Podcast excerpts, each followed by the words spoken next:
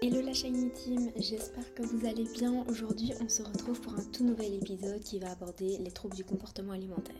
C'est vrai que c'est un podcast qui m'a été fort demandé parce que j'ai parlé de mes troubles du comportement alimentaire sur Instagram et c'est vrai que je pense qu'il y a pas mal de personnes qui sont concernées par cette thématique, seulement c'est un sujet qui reste tabou, donc j'ai décidé d'en faire un podcast, j'espère que ça vous plaira. Bon, j'espère que vous m'entendrez bien parce qu'en fait j'ai dû me mettre dans un autre endroit que d'habitude, mais j'ai l'impression qu'il résonne grave. Donc j'espère que ça ira, sinon je m'en excuse d'avance pour le son et pour vos oreilles. Alors, je vais commencer d'abord par une petite session d'information parce que je pense que c'est important qu'on ait toutes les mêmes bases. Et alors après, euh, j'expliquerai ben, mon, histoire personnelle par rapport aux troubles du comportement alimentaire. Alors, il faut savoir déjà que les troubles du comportement alimentaire vont impacter tant la santé physique que la santé mentale.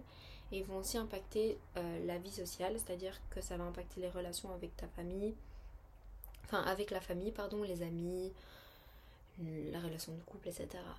Un autre point à soulever, c'est qu'il est souvent difficile de pouvoir sortir de ce cercle vicieux sans l'aide d'un professionnel. Moi, en tout cas, j'ai pas eu besoin d'un professionnel, mais je sais que beaucoup de mes proches euh, m'en avaient conseillé. Et c'est vrai que comme j'osais pas mettre une étiquette dessus, je pense que c'est ça qui m'a empêché d'aller voir un, professionnel. Mais en tout cas, si tu ressens le besoin d'être accompagné, n'hésite vraiment pas, il n'y a pas de honte, j'insiste, et que c'est possible de s'en sortir, c'est juste que ça met ben, forcément un peu de temps. Alors il faut savoir aussi que lorsque j'ai regardé une étude en France justement sur les troubles du comportement alimentaire, parce que j'en ai malheureusement pas trouvé en Belgique, j'ai lu qu'il y avait entre 1% et 2% des adolescents et des jeunes adultes qui justement euh, ont des troubles du comportement alimentaire. J'ai aussi remarqué, enfin, selon les statistiques, les femmes sont beaucoup plus enfin, touchées par euh, les troubles du comportement alimentaire, enfin, sont beaucoup plus affectées que les hommes, même si bien sûr que des hommes euh, ont des troubles du comportement alimentaire, mais je pense que c'est encore un sujet encore plus tabou que les femmes. L'anorexie euh, vient souvent lors de la période de l'adolescence, alors que la boulimie, elle, commence beaucoup plus tard. Souvent, les troubles du comportement alimentaire arrivent après un régime, qui est souvent le cas lors d'un summer body. En tout cas, c'est ce qui revient le plus dans les statistiques. Donc j'ai trouvé ça vraiment grave qu'on continue à prôner le summer body alors qu'on sait que ça cause pas mal de troubles du comportement alimentaire qui sont quand même quelque chose de grave et qui peuvent mettre vraiment la santé de quelqu'un en... Enfin, qui peuvent vraiment la compromettre. Alors, il n'y a pas de cause unique euh, aux du comportement alimentaire, mais c'est vrai qu'il y a des personnes qui sont plus susceptibles, comme on dit, euh, d'en avoir que d'autres. Et il y a, je pense, cinq facteurs qui revenaient le plus souvent. Il y avait le fait que les personnes ont une faible estime d'eux-mêmes ou qui se sentent justement pas assez, enfin qui, qui ne se jugent pas à leur propre valeur. Il y a le fait aussi que c'est des personnes qui manquent, enfin qui ont une impression de manquer de contrôle, un sentiment d'impuissance justement. Il y a le fait d'être perfectionniste. Il y avait aussi le fait que ben, les relations familiales et euh, de couple qui sont assez compliquées. Et alors tout ce qui est antécédent de mauvais traitements ou de traumatisme. Moi, il faut savoir que les troubles du comportement alimentaire ont débuté suite à une euh, rupture amoureuse qui avait été très douloureuse. Et je sais aussi que c'était la période où euh, on était enfermé chez nous à cause du Covid. Donc je pense que les deux ont besoin de contrôle et en tant que perfectionniste, je pense que tout ça a joué et a été le terreau justement de mon anorexie. Alors il faut savoir aussi qu'il y a plusieurs styles, euh, enfin de genres, c'est plus, adéquat je pense, plus de genres de troubles, de, euh, de troubles alimentaires. Il y a l'anorexie mentale, il y a la boulimie mentale et alors l'hyperphagie boulimique. Alors moi il faut savoir que j'étais atteinte d'anorexie mentale. Alors c'est vrai que donc moi comme j'expliquais, j'étais atteinte d'anorexie. Et en fait, ça a vraiment commencé crescendo. C'est-à-dire que lorsque mon ex et moi, on a rompu, je me suis mise au sport parce que ça me, permet de, ça me permettait de m'évader. Et en fait, je commençais au début juste à faire un peu attention à ce que je mangeais, rien d'extraordinaire, c'est-à-dire que j'arrête un peu tout ce qui est crasse, les sodas, les biscuits, euh, enfin vraiment les, les aliments ultra transformés, donc jusque-là en soi ça allait. Et j'allais au sport 3 à 4 fois par semaine. Soit je le faisais chez moi, soit j'allais dans une salle qui était encore ouverte à ce moment-là. Et je sais pas, je sais pas qu'est-ce qui a vraiment déclenché le, qu'est-ce qui a fait que j'ai vraiment glissé au fond du trou. Mais en tout cas, c'est vraiment arrivé très crescendo. Donc, c'est-à-dire que j'ai commencé vraiment à limiter mes calories. Euh, j'ai commencé à faire plus de sport. Et au point où j'avais perdu 5 kilos et je me souviens, je me trouvais vraiment grosse. Alors que maintenant, quand je regarde les photos, je suis vraiment. euh, Enfin, ça me fait vraiment mal au cœur de me revoir comme ça. Parce que je me disais, mais comment je pouvais me trouver grosse? Enfin, j'avais littéralement plus de graisse sur mon corps. Mais c'est vrai que une des pratiques justement de l'anorexie, c'est le fait de toujours vouloir être très mince. Parce qu'on a justement cette impression d'être gros. Et c'est souvent aussi accompagné d'une image corporelle qui est. Ouh, pardon. Une image corporelle qui, qui est totalement déformée. Par exemple, moi, quand je me regardais dans un miroir, je me souviens, je me trouvais euh, ronde, je me trouvais grosse. Alors que, on va se le dire, à ce moment-là, et même maintenant, j'ai jamais été grosse. Et donc, je comprends. J'ai du mal encore à comprendre de me dire que j'ai pu penser ça à un moment donné. Il faut savoir aussi que, en fait, je sais pas par où commencer ce, ce, ce podcast parce que c'est vraiment un sujet qui a été super sensible pour moi et j'en sors il y a pas si longtemps. Donc, je pense que c'est encore un peu euh, touchy pour moi. Donc, je m'excuse d'avance si ce podcast est un peu flou. Mais en tout cas, j'ai vraiment cette volonté de dire que ce n'est pas une honte et que même si pour l'instant tu as l'impression d'être au fond du trou, c'est possible de s'en sortir. Donc Océane, concentre-toi et essaye de repartir convenablement. Donc, comme je disais, c'est arrivé assez crescendo. Et il m'arrive à un moment donné où, vu que j'avais installé une application pour compter mes calories, il m'arrive à un moment donné où je me rends compte que tout d'un coup, j'ai ce tilt en me disant il ne faut pas que je mange plus de 1000 calories. Je ne sais pas d'où est venue cette obsession, mais en tout cas, je sais que ça m'a beaucoup rongé et que je calculais tout, ce que je mangeais, je pesais tous mes aliments, même un grain de maïs, je me souviens, je le pesais par grain de maïs. Et que j'avais en tête de ne pas dépasser les 1000 calories parce que j'avais, cette, impression que si je les dépassais, ben forcément, j'allais plus. euh, Enfin, j'allais devenir grosse et que j'allais euh, prendre 10 kilos. Et donc, c'est vrai que je commençais à devenir très très fatiguée. J'avais froid tout le temps. Je rêvais de nourriture tout le temps. Je me souviens, j'étais dans mon lit le soir et j'étais là. Oh, vivement demain que mon, que mon pot de calories soit à zéro pour que je puisse manger parce que j'avais tout le temps faim, forcément. Et alors, je rêvais d'aliments que je me privais parce que je pensais qu'ils étaient trop caloriques. Je me souviens, je rêvais de pain. Et c'est souvent l'exemple que je donne, mais je rêvais vraiment d'une tranche de pain. À quelle heure? Enfin, à quel moment? Enfin, non, quoi. Là, euh, par exemple, j'ai envie de manger un sushi. Ça, c'est ok. Mais de rêver de pain, tellement je me privais de tout. Je mangeais que des légumes, du poulet et parfois des fruits. Et encore des fruits, je trouvais ça trop sucré. Donc, bref.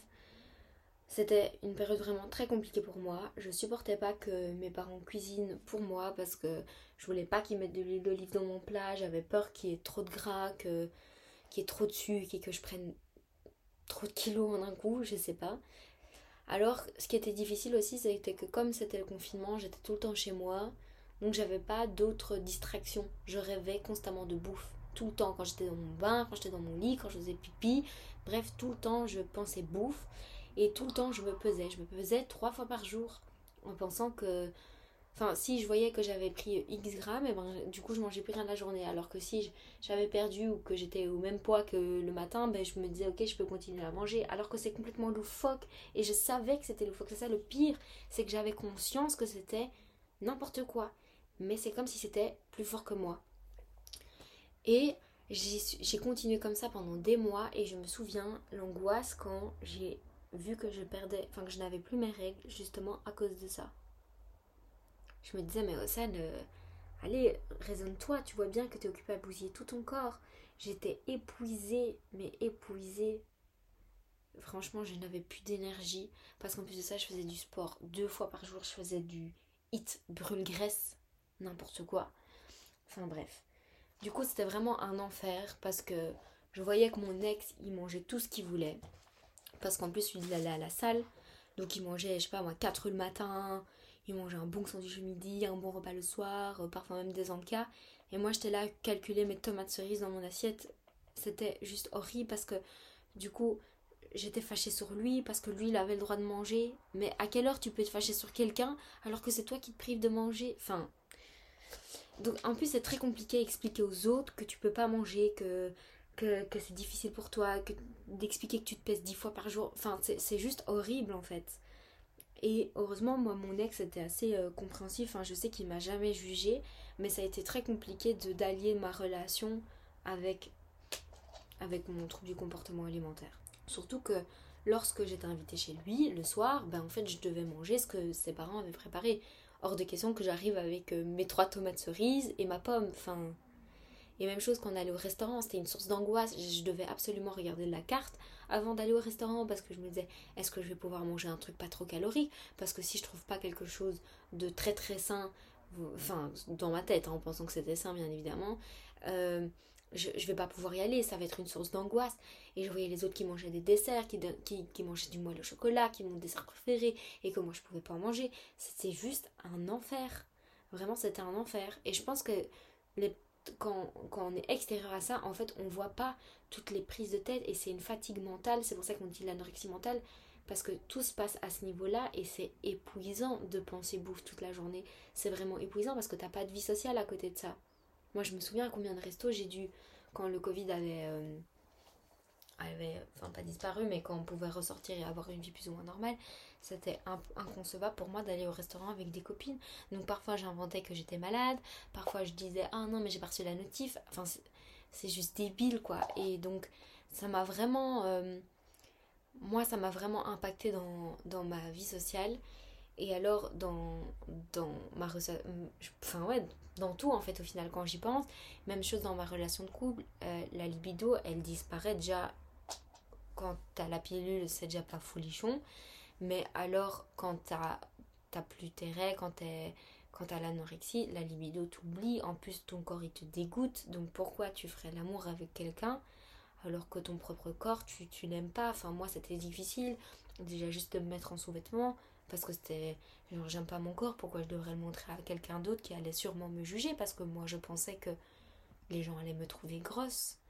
Donc c'est tout un cercle vicieux qui est juste horrible vraiment et je suis très contente je suis très fière de moi de, de m'être sortie de ce cercle vicieux mais ça a pris du temps et je pense que ce qui m'a secouée c'est quand un jour ma mère m'a dit mais regarde-toi au miroir Océane elle m'avait dit, bon après je pense pas que c'était le, le mot le plus adéquat. Elle m'a dit vraiment ça va pas, mais regarde tu es maigre, t'as, les as la peau sur les os.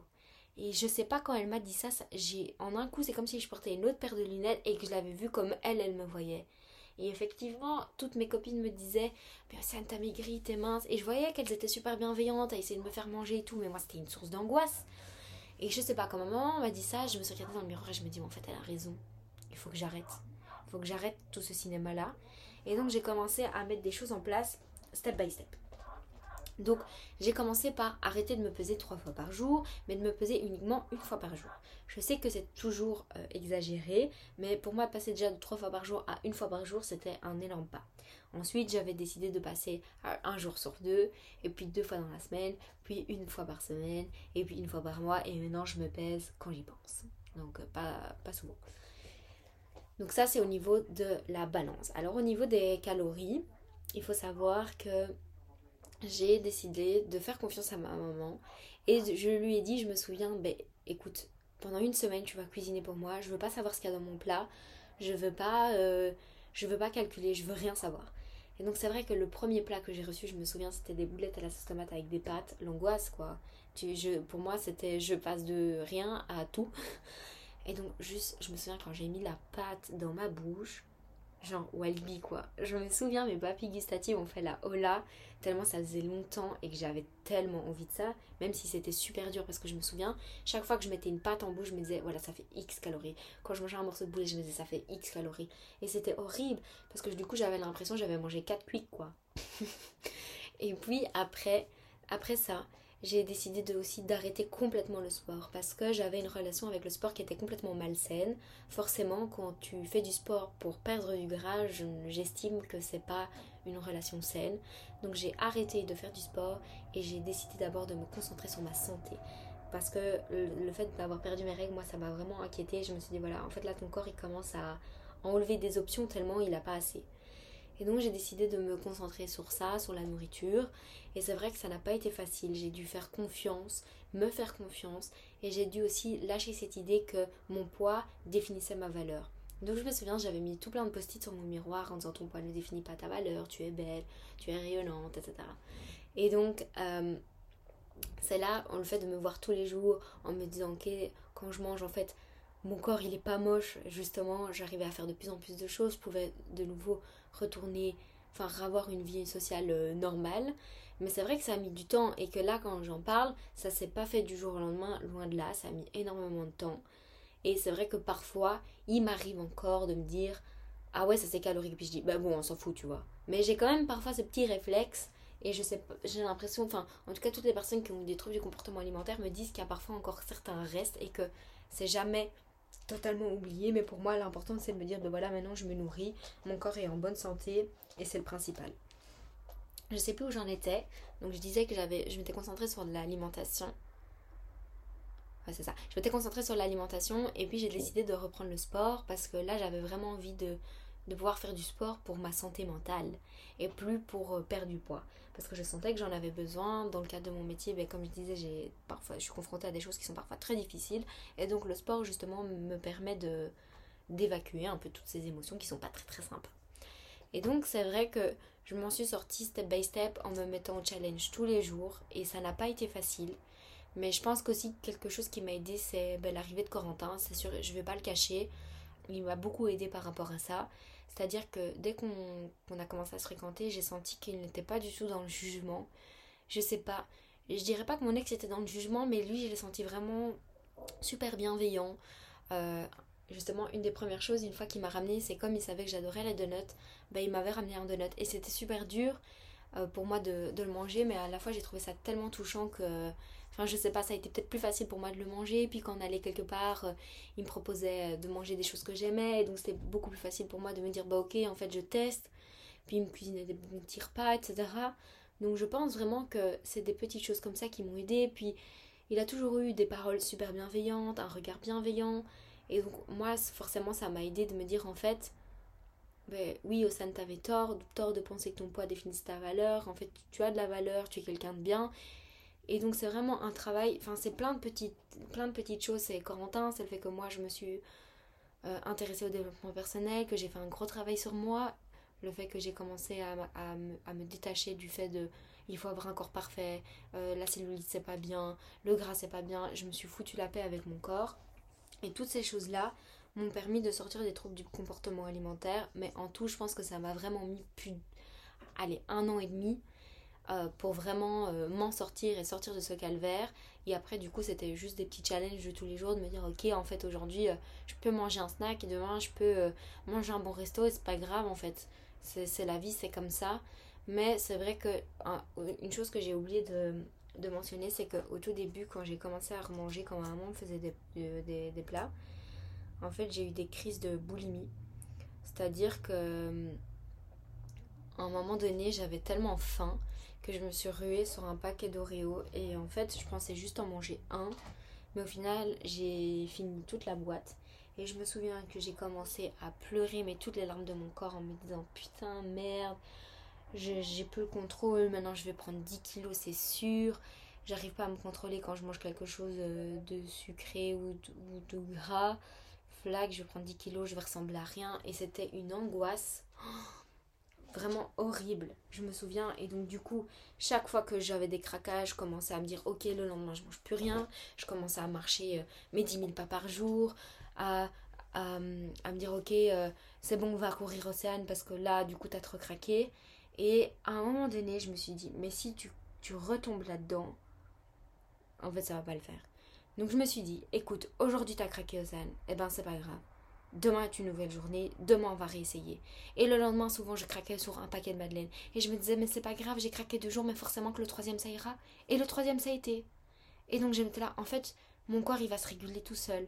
Et quand j'ai des accompagnements euh, en coaching de, filles qui ont des troubles du comportement alimentaire, je leur dis toujours fais confiance à ton propre à ton corps, il sait ce qu'il doit faire. Moi, c'est-à-dire que oui, j'ai eu des crises de boulimie au début parce que ben, forcément mon corps, il s'était tellement privé qu'il s'est dit ben en fait euh, là je dois je dois m'assurer que j'ai du stock parce que je sais pas ce qu'elle va me faire la, cocotte après. Elle va souvent de, nouveau me les réduire et ça va pas me plaire. Mais donc oui, forcément j'ai pris du poids en remangeant de manière euh, générale parce que forcément je m'étais tellement privée que j'étais en sous-poids. Donc oui, j'ai repris du poids, mais là, mon poids, il a stagné depuis des mois. C'est-à-dire que j'avais perdu 5 kilos, et là, j'ai repris ces 5 kilos, et au final, mon corps, oui, il a tout à fait changé, c'est sûr, mais mon corps, à un moment donné, il s'est dit, mais en fait, c'est bon, là, j'ai tout ce qu'il faut, j'ai plus de crise de boulimie, mon poids s'est stagné. Et c'est là où je me dis, heureusement que j'ai fait confiance à mon corps, heureusement que je me suis répété dix fois, fais confiance au processus au sein. Parce que c'est impossible de remanger normalement et de pas prendre de poids. C'est techniquement pas possible. Et ton corps, il a besoin de nourriture pour vivre, pour avancer, pour faire tout ce qu'il doit faire dans une journée. On compare souvent le corps à une voiture, c'est la même chose. Il a besoin d'essence pour faire un trajet. S'il n'a pas d'essence, la, voiture tombe en panne. Et notre corps, c'est tout à fait la même chose. Il ne faut pas euh, avoir une image négative de l'alimentation, du fait de se nourrir, ou même de petits biscuits. Parce que c'est ça, en fait, le corps. Il a besoin de ça, en fait, pour fonctionner.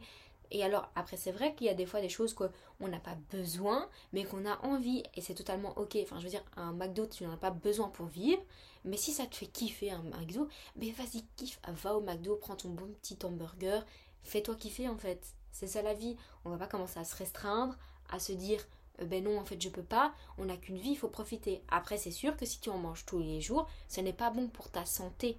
Et il faudrait juste parler en termes de santé et pas de poids. Parce que le poids, en vérité, on s'en fiche. Quand je vois maintenant, quand en fait, vraiment, j'ai le même poids que lorsque j'ai commencé à avoir des troubles du comportement alimentaire. Mais en fait, c'est juste la vision que tu as de ton corps. Alors après, c'est vrai que tu peux changer ton corps via le sport. Forcément, ben moi, le fait que je fasse de la musculation, ça change mon corps. Mais mon poids, j'en ai plus rien à faire, honnêtement. Puis enfin, je, je, vous apprends rien en vous disant que deux personnes qui font le même poids vont avoir des morphologies qui sont totalement différentes. Donc au final, le poids importe peu. Ce qui est important, c'est comment toi tu te sens dans ton corps, que tu le nourrisses convenablement pour faire tout ce qu'il a besoin dans une journée. Ça, c'est very important. Vraiment, c'est super important. Alors, après, c'est vrai que les, moi, les réseaux sociaux avaient énormément joué euh, dans mes troubles du comportement alimentaire parce que à ce moment-là, je suivais que des skinny, que des filles skinny, à mort, à mort, à mort. Donc moi, forcément, comme je m'identifiais à ces filles, je me trouvais super grosse. Mais maintenant que mon, euh, mon Insta est beaucoup plus, euh, beaucoup plus vrai, avec des morphologies qui sont différentes, en fait, je me dis, en fait, chacun son corps, il n'y a pas de beau ou de mauvais corps. J'ai appris vraiment à me foutre la paix sur cette image de corps parfait parce qu'il n'existe pas de corps parfait et que même si pendant tout un temps tu penses que l'image Pinterest que tu as vue ou l'image sur Instagram est le corps idéal, tu te trompes. Vraiment, tu te trompes. En plus de ça, c'est pas parce que tu vois un corps et tu te dis, ok, je vais aller au sport et je vais faire attention à mon alimentation que tu vas avoir son corps. Chaque, corps est unique. Donc, même si tu voudrais, au fond de toi, ressembler à cette personne, à cette fille que tu as vue, mais en fait, c'est impossible. Vraiment, c'est impossible. Sauf si tu passes par la chirurgie et encore, c'est pas toujours. Euh, tip top adéquat. Donc je sais que c'est très difficile si toi tu as des troubles du comportement alimentaire. Je pense que tu dois te dire que c'est impossible que tu sortes de ça, de ce, cercle vicieux. Mais je t'assure que c'est possible. Mais pour ça, il faut comprendre que ce que tu fais déjà n'est pas bon pour toi en termes de santé. Vraiment, j'insiste en termes de santé. Et que tu vas devoir sortir de cette zone de confort qui est inconfortable.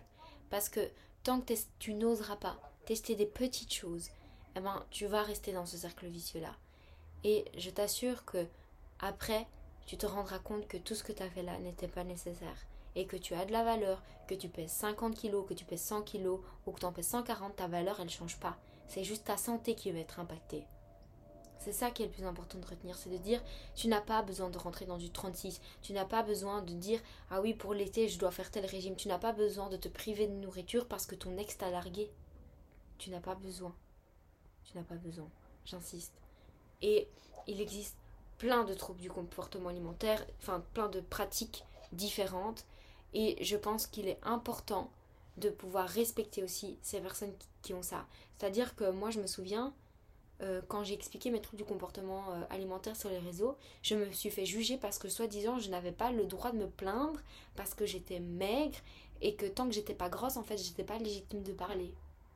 Et moi, c'est quelque chose qui m'a fait beaucoup de mal parce que je me suis dit, ben merde, j'ose montrer, me mettre à nu en fait, devant plein de personnes dans le but d'essayer de les aider aussi parce que je suis sûre qu'il y en a plein dans mon Insta qui sont concernés. Enfin, déjà, j'ai reçu plein de messages par rapport à cette thématique-là.